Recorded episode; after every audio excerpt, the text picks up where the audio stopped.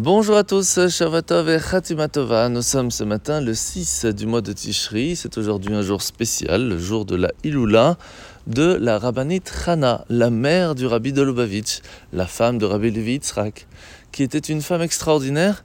Elle va entre autres donner une grande partie de sa vie pour nous permettre à nous encore aujourd'hui de pouvoir étudier les merveilles de la Torah que son mari va nous transmettre. Rabbi Levi Yitzhak, malgré les difficultés de la vie en Russie, malgré le fait qu'il était en prison, eh bien, va être aidé par sa femme, la rabbinite Rana, qui va confectionner elle-même l'encre qui va lui permettre de nous transmettre tous ces secrets que l'on peut encore étudier aujourd'hui. Et on l'en remercie le jour aujourd'hui de Saïloula. Ah, nous sommes aujourd'hui dans le Tanya, dans le chapitre 20 du Yigret Kodesh. L'Admorazaken nous a expliqué jusqu'à aujourd'hui que lorsque l'on parle de la création du monde, il y a deux choses à ne pas oublier.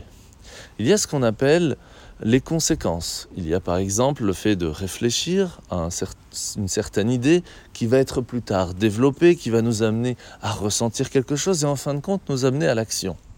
Chaque étape est une étape clé et importante, mais chacun sait qu'il vient de celui qui est juste avant. Par contre, dans la création à partir de rien, ce qu'on appelle en français ex nihilo, il est difficile de savoir de où on vient, ressentir même la soumission que l'on devrait avoir à l'étape qui était juste avant. Et c'est pour cela que le monde que l'on connaît aujourd'hui, qui est un monde extrêmement limité, n'est pas totalement soumis à Dieu. On peut ressentir et même croire que nous venons par nous-mêmes, que tout s'est fait par soi-même, sans que Dieu ait bien sûr y ait mis toute sa force. Et c'est là l'erreur, et de la même façon, la compréhension de la création du monde. Et aujourd'hui, nous apprenons que même les anges, qu'on pourrait penser des êtres totalement spirituels, ont d'une certaine façon un manque de soumission parce qu'ils ont été créés à partir de rien. Imaginez-vous un peu la lumière d'Hachem qui va se transformer en quelque chose d'un petit peu plus matériel. Cette transformation, c'est ce qu'on appelle ex nihilo. Et c'est pour cela que dans notre monde, ici-bas, nous pouvons alors avoir le libre choix aussi de choisir à suivre la volonté de Dieu ou pas. Et c'est ce qui nous permet d'avoir les récompenses. D'où l'importance de faire les bons choix. Alors nous sommes aujourd'hui dans la mitzvah négative numéro 352 à une personne, il est interdit de se marier avec son oncle ou sa tante.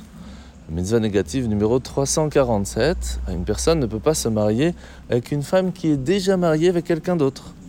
Et mitzvah négative numéro 346, lorsque un couple est marié, il y a un certain moment dans le mois où ils ne peuvent pas avoir de relation. C'est ce qu'on appelle les lois de Nida. La paracha de la semaine. nous sommes aujourd'hui au début de parachat Azinu, où Hachem va appeler à la fois au ciel et à la terre pour témoigner du message que Moshe va nous transmettre, qu'il était au point de livrer au peuple juif. Azinu Hashamaim vadabera vetishma haaretz imrefi. On voit qu'à ce moment-là, on va s'adresser à la fois au ciel et à la terre. Pourquoi? Parce qu'on se doit de les mettre les deux en harmonie. La Torah, tout ça vient du ciel pour parfaire le monde. Et nous, avec tout cela, nous pouvons réussir à faire cela en accomplissant les mitzvot avec tous ces objets matériels que nous avons chez nous et amener à ce que le monde s'élève vers le ciel.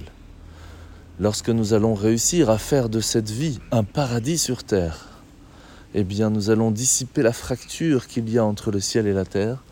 Ils seront donc nos témoins le témoin que nous avons réussi à faire le lien entre le haut et le bas. Bonne journée à tous et à demain.